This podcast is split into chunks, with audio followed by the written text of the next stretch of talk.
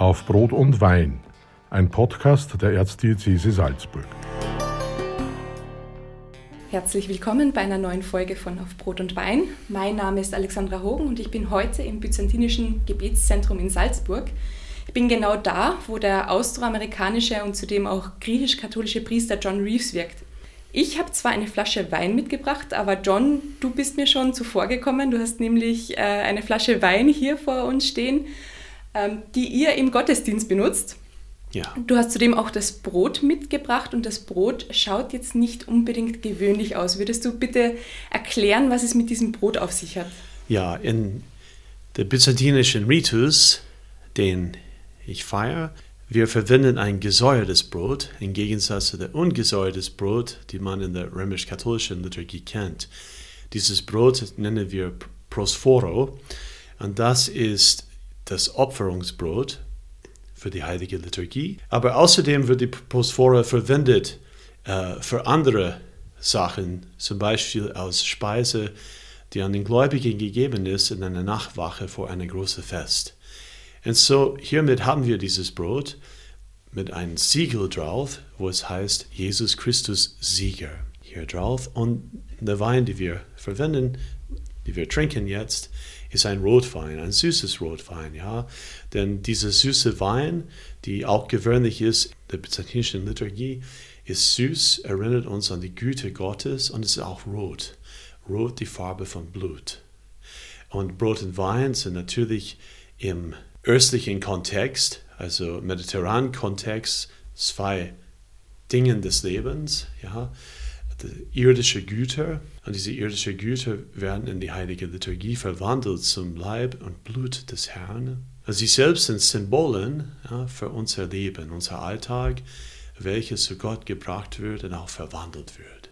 Und somit könnte man sagen, dass alle Mahlzeiten haben wirklich zutiefst christlich gesehen eine Verbindung mit der Liturgie. Da sieht man gleich, dass wirklich sehr viel Symbolik schon in diesen einfachen Dingen drinsteckt. Gehe ich richtig in der Annahme, dass du das Brot selbst gebacken hast? Ja, das stimmt, ja. Äh, denn das Brot muss normalerweise frisch.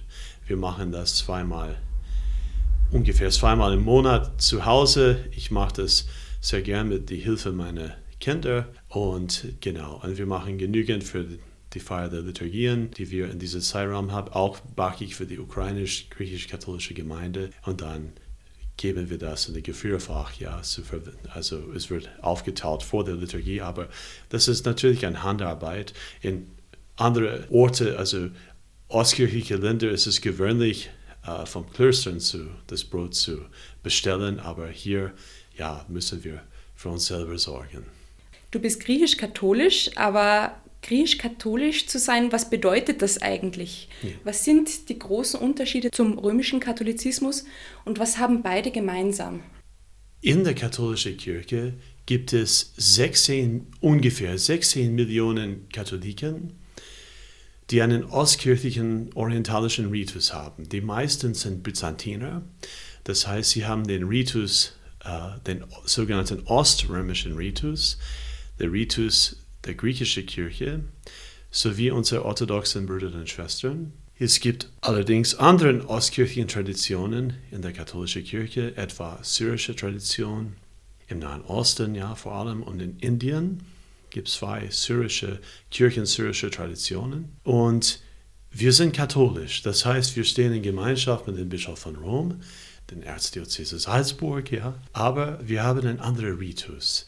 Und die griechisch-Katholiken, das sind die Katholiken des byzantinischen Ritus. Das heißt, unser Ritus ist wie in die orthodoxe Kirche. Unsere Liturgie ist wie in der orthodoxen Kirche. Auch unsere Spiritualität ist auch wie in der orthodoxen Kirche. Aber wir sind in Gemeinschaft mit der katholischen Kirche. Das heißt, wir teilen den katholischen Glauben, aber wir haben unsere eigenen Nuancen, welche geformt sind aus unserer Liturgie, Spiritualität, unserer Dasein, ja. Du bist allerdings nicht griechisch-katholisch aufgewachsen, sondern warst ursprünglich römisch-katholisch. Das ist richtig. Bist in Amerika geboren. Ja.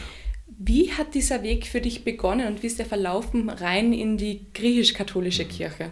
Ich bin aufgewachsen in einer gemischten Familie. Mein Vater war Anglikaner, meine Mutter römisch-katholisch. Und irgendwie seit Kindesbeinen an hatte ich eine Zuneigung zu den Sakralkunst der Ostkirchen, die Ikonen, ja, und eine große Faszination ja, für diese Ikonen. Und ich kann mich genau erinnern, als ich Kind war, glaube ich so 12, 13 Jahre, gab es in die Pfarre, wo ich in die Messe gegangen bin, wo ich auch Ministrant war, eine Liturgie, eine göttliche Liturgie im maronitischen syrischen Ritus. Dieses hat mich sehr fasziniert, ja, und ich würde sagen, dass seit, seit dieser Zeit hatte ich eine große Öffnung und Interesse für orientalischen Christentum.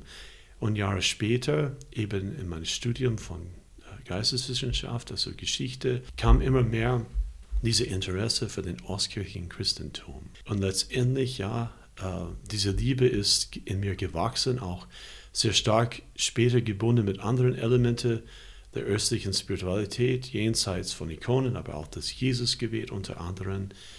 Und der Herr hat einen Weg geöffnet, dass ich zu der ukrainisch-griechisch-katholischen Kirche gekommen bin. Ich habe die Ritus gewechselt.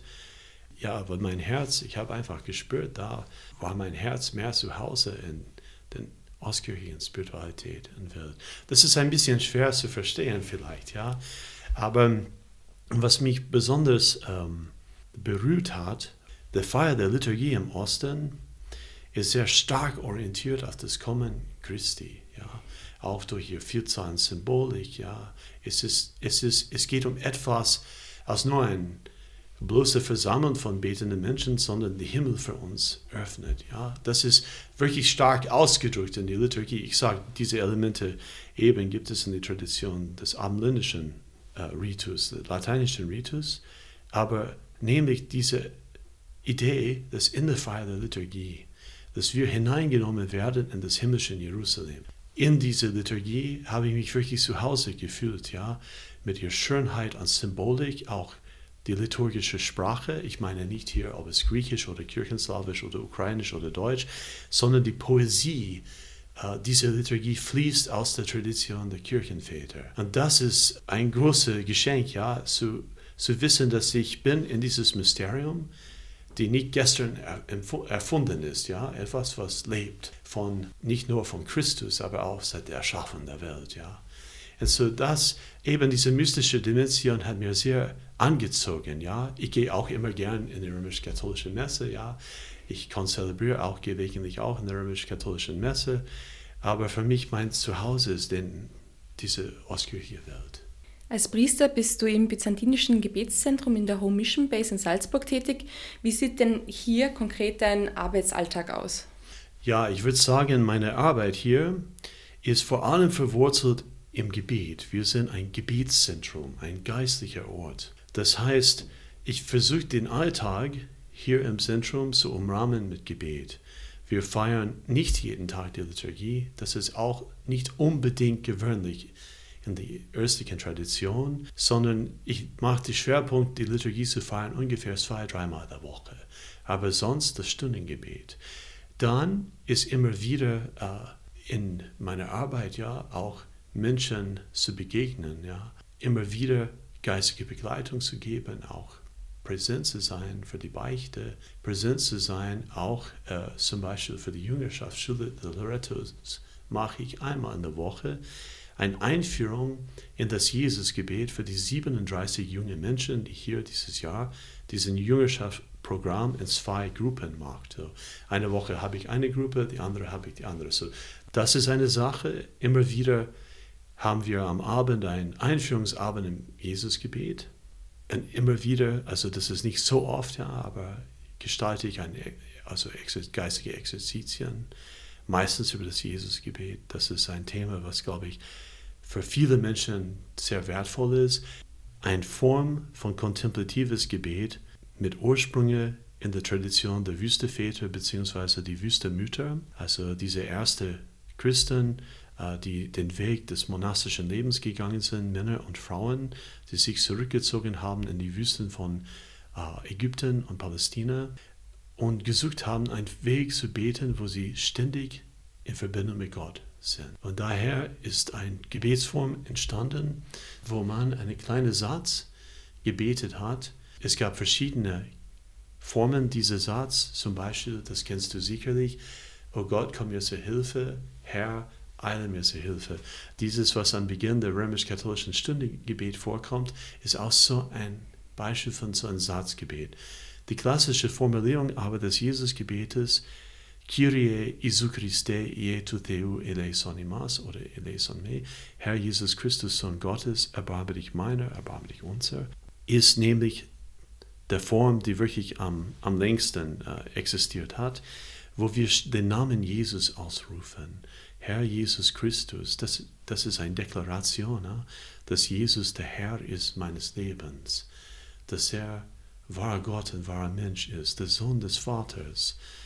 Und wir können nur Christus bekennen durch die Kraft des Heiligen Geistes, durch die Erleuchtung des Geistes. Und das Zweite ist auch ein Herzensschrei, auch ein Bekenntnis äh, zu mir selber, mit all meinen schönen, aber auch Schattenzeiten, dass ich in, imstande seine Barmherzigkeit bin. Auch dieses Gebet kann angewendet, ja, auch zu beten für die Welt. Und was geschieht im Jesusgebet ist, wir werden hineingeführt in eine Form des Gebetes, was uns hilft, wirklich auf das Wesentliche zu kommen. Ja. Der heilige Paulus spricht von, ist es besser, ich glaube, das ist im ersten Thessaloniker Brief, ist es besser, fünf Wörter, vernünftige Wörter zu sagen, als hunderte Wörter, ja, stammeln in Zungen, sagt er. Einige der heiligen Väter sagen diese fünf Wörter, ja, was sind sie?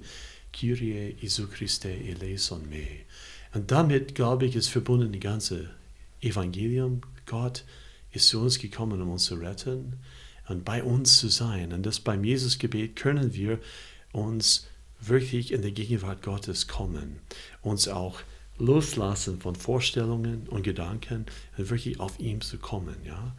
Und ich glaube, das ist ein, ein sehr, wirklich sehr tiefe und wertvolle Gebetsform, was uns hilft, auch die, den Alltag zu bewältigen. Ja?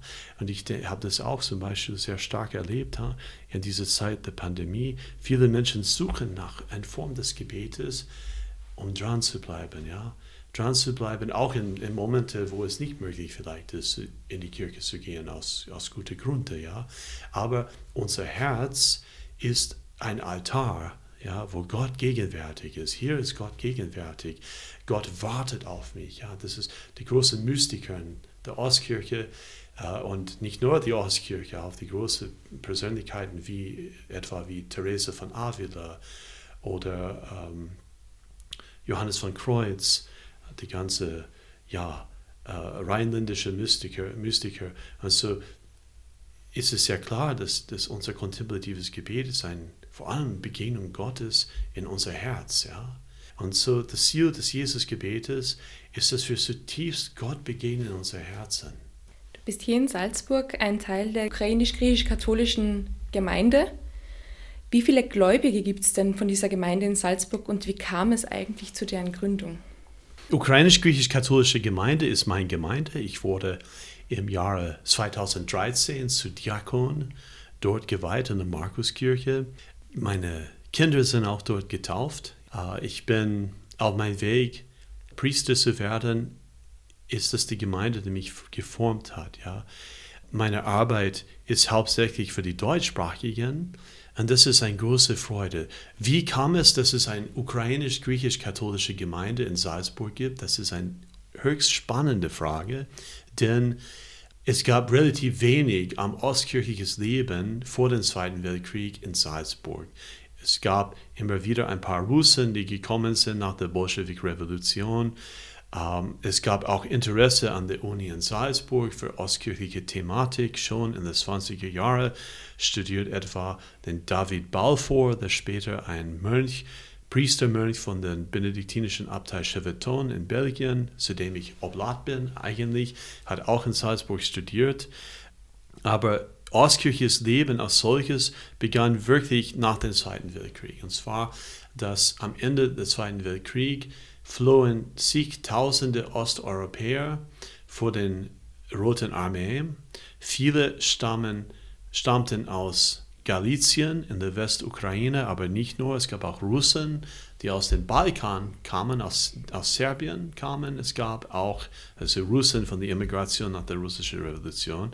Es gab auch Rumänen, es gab auch Ungarn, es gab auch äh, Slowaken. Und viele dieser Menschen sind aus Displaced Persons, das heißt Menschen, die plötzlich ohne Reisepass, ja, weil ihr Land in, in Besatzung der sowjetischen Mächte waren. Diese Menschen haben sehr Schlechtes, viel Schlechtes erlebt. Einerseits der Faschismus, ja, und andererseits dann den Kommunismus, ja. Und viele Ukrainer sind nach Salzburg gekommen mit vielen Priestern und viele waren Katholiken und waren umsiedelt in Camps for Displaced Persons um Salzburg und auch in Berchtesgadener Land. Und somit ist die erste ukrainisch-griechisch-katholische Gemeinde entstanden. Viele von diesen Menschen sind aber, ähm, sie wurden übrigens in die amerikanische Zone kommen, weil da, sie haben gewusst, in die sowjetische Zone könnten sie Probleme haben. Es gab auch welche, die auch Probleme hatten, auch ermordet oder auch weggeschleppt nach in der Sowjetunion. Ähm, aber es kam die Zeit der großen Auswanderung, ja, und viele Ukrainer sind nach Kanada gegangen, nach Australien, auch einige nach den USA. Aber es war immer eine kleine Gemeinde. Diese Gemeinde durfte die Kajetanerkirche bei den Barmherzigen Brüdern verwenden. Und dann so um 1999 ähm, auf wirklich großzügige Art und Weise äh, durfte die ukrainische Gemeinde die St. Markus-Kirche verwenden und der, der Seelsorger dort ist ebenso auch der Kirchenrektor. Die Kirche wurde umfunktioniert für die Feier der byzantinischen Ritus mit Ikonostasis und ist wirklich eine ganz, ganz tolle Ort. Ja. Ähm, die Gemeinde, glaube ich, umfasst circa ich wage es zu sagen, ja, also Vater Vitali kann sicherlich mehr Informationen geben, aber ungefähr, glaube ich, circa 100 Familien. Und es kommen immer wieder ukrainische Menschen dorthin, äh, die nicht unbedingt katholisch sind. Ja, es gibt auch immer wieder auch orthodoxe Menschen, die kommen, weil sie suchen einen Ort, wo ihre Sprache gepflegt wird, ihre Traditionen. Und so, ich würde sagen, in, einer Art und Weise ist die Markuskirche ein, doch eine sehr auch ökumenische Gemeinde. Gemeinschaft. Und es gibt Ukrainer aus Ukraine, es gibt ein, eine Handvoll von Menschen noch aus der älteren Immigration. Es gibt auch ukrainische Menschen aus, den, aus Bosnien, Herzegowina. So ist es sehr bunt und das ist ein, eine, eine lebendige Gemeinde. Ja? Es gibt auch dort für die ukrainischen Kinder, auch am Samstag, glaube ich, zweimal im Monat, so eine Art ähm, katechetische Schule, wo sie auch Sprache pflegen können, aber auch über den Glauben erfahren können und über ihre eigenen Traditionen. Dein Alltag hier in Salzburg ist anders als der der meisten Priester, denn du bist äh, nicht nur Priester, sondern auch du bist auch verheiratet und hast zwei Kinder. Wie gehen denn diese beiden Berufungen zum Priestertum und zur Ehe zusammen? Ich würde sagen, das ist sehr kompliziert. es ist sehr, sehr kompliziert. In die Ostkirche ist eine Tradition ja, des verheirateten Priestertums. Ich würde sagen, um es zu gelingen, braucht es sehr viel Hilfe des Heiligen Geistes, eine große Bereitschaft, in die Ehe dran zu bleiben. Denn es ist wahr, dass der verheiratete Priester hat die Sorge für seine Familie die Familien von Priestern sind, ja, wie die Familien von, von, von allen Menschen, ja. Die haben die gleichen Probleme, ja? die gleichen, gleichen Kämpfe und so. Priester zu sein ist, ist nicht ein Job, vielleicht wie, wie viele Jobs dieser Welt, wo halt es ist 5 Uhr, ich gehe nach Hause und dann ist aus, ja, bis ich morgen erscheine. Sondern die Arbeit des Priesters ist ständig präsent bei ihm, ja.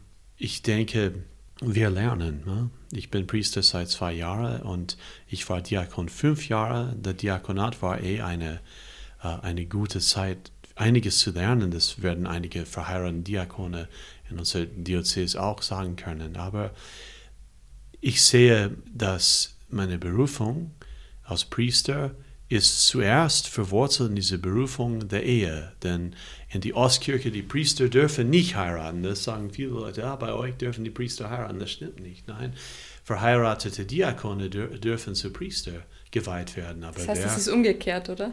Ja, wenn der Priester am Tag seiner Weihe zölibatär ist, dann bleibt er so. Und das ist auch eine interessante Sache. Wenn die Frau eines Priesters stirbt, dann bleibt er ehelos. Das ist ein großes Mysterium. Es ist verbunden mit sehr viel Opfer auch. Ich denke gerade in der Zeit der kommunistischen Verfolgung der ukrainisch-griechisch-katholischen Kirche, äh, diese Kirche wurde äh, aufgelöst ja, durch die Gewalt des kommunistischen Staates und alle waren äh, befohlen einzutreten in die russisch-orthodoxe Kirche. Ja? Wenn sie es nicht gemacht haben, sind sie sind sie verfolgt. Es gab viele Priester in dieser Zeit in der Westukraine, ja, die in Exil gegangen, in Gefangenschaft, ja, nach Sibirien in Exil gegangen, ja, oft mit ihren Familien in Exil gegangen. Und es gab viele Familien, wo die, ähm, wo die Priester halt ins Geheim gearbeitet haben. Und das war natürlich sehr schwierig, ja. Die Frau eines Priesters müsste wissen, dass vielleicht morgen steht der KGB vor der Tür und nimmt ihn. Und doch, sie hat ihn getragen. Und das ist auch etwas ganz Wunderbares, ja. In der östlichen Tradition, die Frau eines Priesters ist eine wahre Hilfe für ihn. Meine Frau setzt sich sehr viel ein, ja, für, für die Arbeit. Ich habe keinen Mitarbeiter hier im Byzantinischen Gebetszentrum, aber die größte freiwillige Kraft, die ich habe, ist, ist meine ehrenamtlich engagierte Frau. Und sie kümmert sich sehr für die liturgische Gesänge ja, bei der Feier der Liturgie. Es ist ein, würde ich sagen, eine eigenartige Berufung ja, des verheirateten Priesters. Ich glaube, es ist nur lebbar, ha, wirklich mit, mit der Hilfe Gottes. Wie erlebt denn deine Frau deine Berufung und ist sie selber griechisch-katholisch? Meine Frau ist katholisch. Sie hat den Ritus nicht gewechselt, aber sie sieht sich eigentlich als griechisch-katholisch. Ja sie lebt diese Berufung mit. Es gibt auch Zeiten, wo ich halt, ich möchte vielleicht früher nach Hause kommen und doch jemand kommt vorbei und sagt, ja, darf ich bei dir beichten? Und ich muss auch sagen, so oft in mein eigenes Leben, ja, ich habe die Priester zwischen Tür und Angel geschnappt von der Beichte und ich sage nicht gern Nein. Und manchmal muss ich halt später nachkommen, nach Hause. Ich denke, meine Frau, sie, sie muss gewisse Sachen entbehren. Ne? Immer wieder, wenn solche Dinge dazwischen kommt. Sie lebt diese Berufung mit vollem Bewusstsein, dass ihr Mann gehört ihr, aber er gehört der Kirche. Und das ist ein Paradoxon, ja. Wenn man dich aus der Ferne sieht, bist du am besten an deinem doch recht langen Bart zu erkennen, der sehr an orthodoxe Mönche erinnert. Und auch wenn man bei dir die Liturgie besucht, merkt man gleich, da ist viel anders, als wir katholische Österreicher das gewöhnt sind. Man möchte ja fast meinen, dass du in der kirchlichen Landschaft in Salzburg ein bisschen ein Exot bist. Wie empfindest denn du selber deinen ungewöhnlichen Status hier? Ich habe ein langes Bart und langes Haar. Und diese lange Bart und lange Haar ist nicht nur die Tradition des orthodoxen Mönchtums, aber auch viele verheirateten Priestern tragen auch ein langes Haar und Bart. Es gibt immer wieder auch Priester, die kein langes Haar und Bart haben. Ja, ich denke an meinen Mitbruder, Vater Dumitru Vitsuianu von der Rumäne, der, der lange Zeit kein Bart hat. Jetzt hat er ein Bart. Ja, bin ich ein Exot? Vielleicht, ja. Aber ich denke, das ist das Wunderbare. Jeder Mensch ist ein Unikat.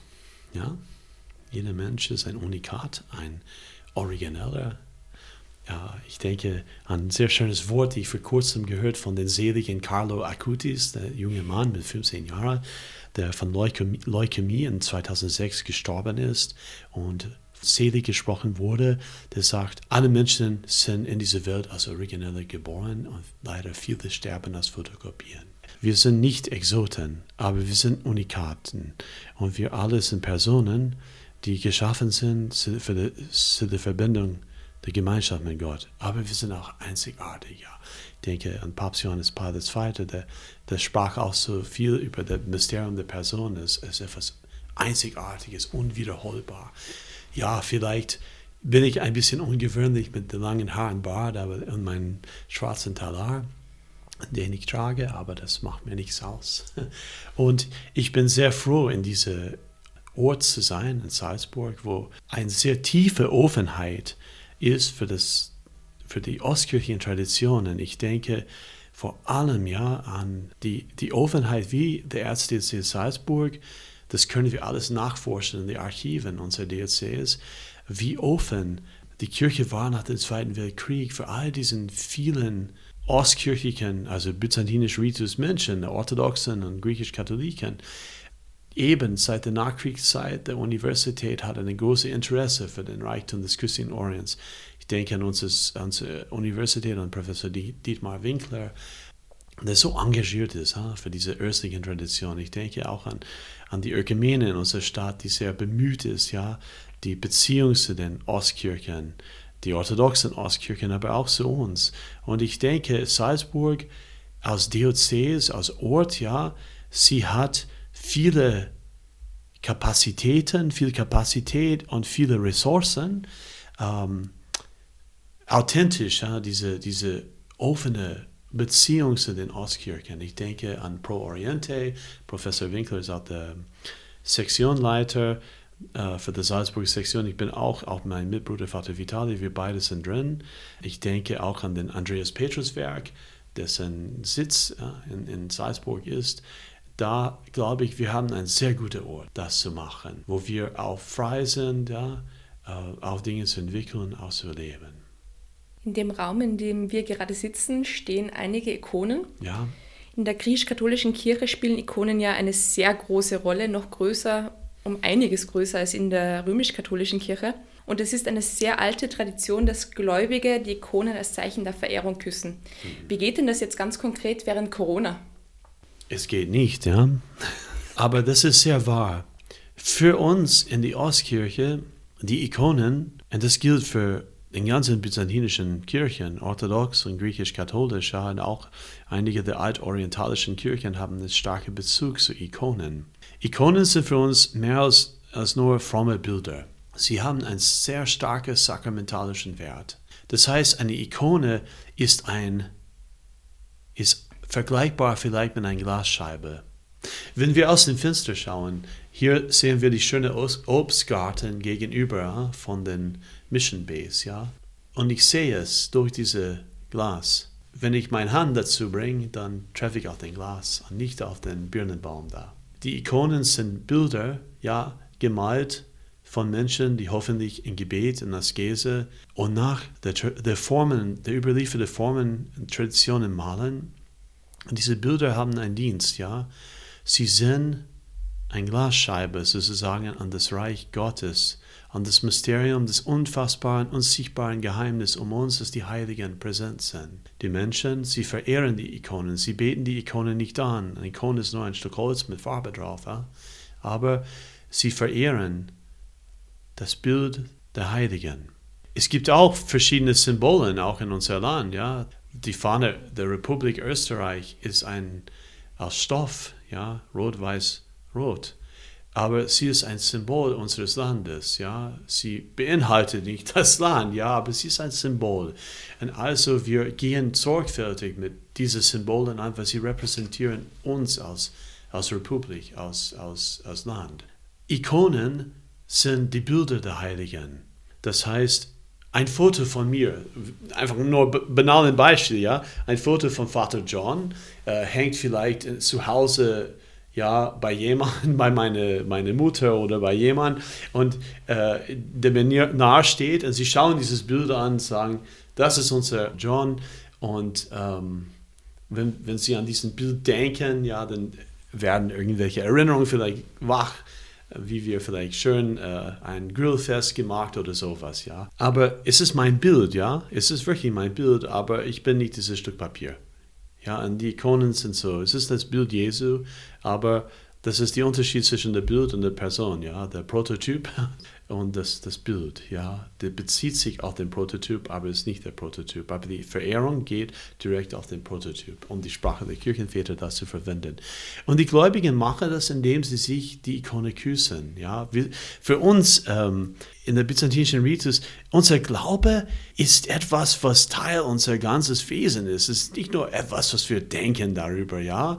Äh, es ist, wir lieben das Physische, ein, ein ein süßes Wein für die, für die Messe, für die Liturgie, ja. Uh, es wird sein Leib und Blut, daran glauben wir fest. Aber trotzdem, wir kosten es, wir schmecken es. Der Weihrauch, die wir riechen, wir, wir erfahren das durch unsere Sinne. Die Schönheit der Messgewänder, auch die Schönheit der Kirche, alles ist interaktiv mit uns als ganzen Mensch. Ja? Also die Ikone zu küssen ist natürlich ein Ausdruck der Liebe. Mein Gott, es gibt auch, äh, auch Menschen, ja, die gelegentlich auch die Bilder von ihren fernen Geliebten auch küssen. Ja? Es ist vielleicht irrational, aber irgendwo in der Herz der Menschen ne, hat das eine große Bedeutung. Ja, was können wir machen in Corona? Ja, wir küssen die Ikone nicht. Wir verneigen uns für die Ikone. Aber das ist auch ein großer ein große Opfer. Ha? Eine Abschlussfrage, vor allem für die Hörer, die sich jetzt vielleicht denken, das klingt doch sehr spannend, vielleicht schaue ich da mal selber in die göttliche Liturgie vorbei. Darf ich denn als römisch-katholischer Christ an der griechisch-katholischen Liturgie teilnehmen? Das ist eine exzellente Frage, natürlich. Warum? Weil wir in Gemeinschaft sind. Ich bin ein katholischer Priester. Die Liturgie, die ich feiere, ist eine katholische Messe, obwohl es ein anderer Ritus ist. Ja? Obwohl es in die katholische Kirche Teilkirchen gibt, mit eigenem Kirchenrecht, auch eigene äh, Hierarchie. Aber sie sind in Gemeinschaft. Wir dürfen in die heilige Messe die göttliche Liturgie, wie sie im Osten bezeichnet wird, wir dürfen dorthin kommen und teilnehmen an dieser Liturgie und auch die Sakramenten empfangen. Ich werde heute Abend bei einem ein Gebet für Heilung, wo auch Beichte gehört werden. Und ich bin einer der Priester, die Beichte hören wird. Und ich gebe die Absolution natürlich selbstverständlich nach meinem Ritus, ja. Aber es ist gültig. um, und das ist das Schöne. Es ist großteils nicht möglich, die Sakramente, also die Kommunion in der orthodoxen Liturgie zu empfangen, weil die eucharistische Einheit nicht da ist. Ja, wir anerkennen die orthodoxen Sakramente und so, aber es ist leider noch nicht gekommen zu dieses. Wir beten, hoffen dafür, aber bei der, der Feier der Liturgie ist es in einer unierten Ostkirche möglich. Und wir feiern die göttliche Liturgie mindestens zweimal in der Woche. Einmal hier auf der Mission Base, leider nicht in unserer Kapelle, weil sie so klein ist für, für viele Leute. Daher weichen wir aus auf den Hauskapelle ähm, wegen der momentanen Situation. Wir hoffen, dass das vielleicht anders sein wird. Und das ist äh, Mittwoch um 12 Uhr normalerweise. Und dann natürlich am, für den Sonntag gibt es eine deutschsprachige Liturgie und die findet in der Markuskirche um 17.30 Uhr jeden Samstagabend. Am Sonntag feiert Vater Vitali Miketen um 10 Uhr die ukrainische Liturgie. Man kann das auch besuchen und das ist auch wunderbar. Es liegen auch Texte, wo die Leute auch mitfolgen können in deutscher Sprache. Aber die Liturgie am Samstagabend in der Markuskirche ist um 17.30 Uhr und es ist großteils alles auf Deutsch, obwohl wir abends zu ein, zwei Gebete in Griechisch oder Kirchenslawisch beten. Genau. Und da könnt ihr gern teilnehmen, ja. Und da würde ich mich sehr freuen. Weil das Zentrum existiert vor allem, diese Reichtum des östlichen Christentums sichtbar zu machen für die Menschen unserer Erzdiözese, ja. Und auch erlebbar. Papst Johannes Paul II., er hat, ich glaube, in 1993 ein ganz wichtiges päpstliches Schreiben herausgebracht, Orientale Lumen. Das liegt das in Osten. Es ist ein ganz kurzes Dokument und es, es lohnt sich zu lesen, ja, weil er spricht, das ist eine große Notwendigkeit für die Katholiken des Westens, die römisch-Katholiken, die östlichen Traditionen zu kennen und auch vertraut zu werden. Das hat für mich zwei große Grundsätze damit verbunden. Erstens ist zu kennen die Tradition des christlichen Orients, die Ursprung christlicher Tradition liegt in Jerusalem. Wenn wir den orientalischen Tradition ein wenig verstehen und auch schätzen lernen können, ist unser, sind unsere Herzen ein Stück näher an diese Arbeit für die Einheit der Kirche. Genau der gleiche könnte auch gesagt für die Ostkirchenkatholiken, dass sie die Tradition des Westens kennenlernen, damit ihr Herz geöffnet werde, noch mehr auch das zu schätzen genauso für die Orthodoxen. Diese gegenseitige Verständnis, diese Traditionen führen zu einer Herzensnähe. Und ich denke auch, das Zweite ist auch durch die Entdeckung der ostkirchlichen Tradition, nicht nur der byzantinischen, der syrischen, der armenischen, koptischen und so, kommen wir wirklich auf die Spuren der Wurzel unseres Glaubens. Ja? Und das, glaube ich, ist sehr wichtig. Wir sind beladen sozusagen mit Tradition. Ja? Tradition und ein Fundament. Ein Fundament, die uns hineinführt in das Mysterium Christi.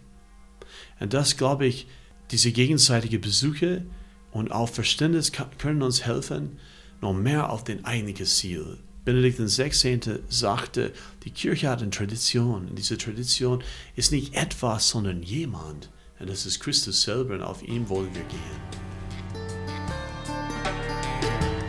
Das war auf Brot und Wein, ein Podcast der Erzdiözese Salzburg.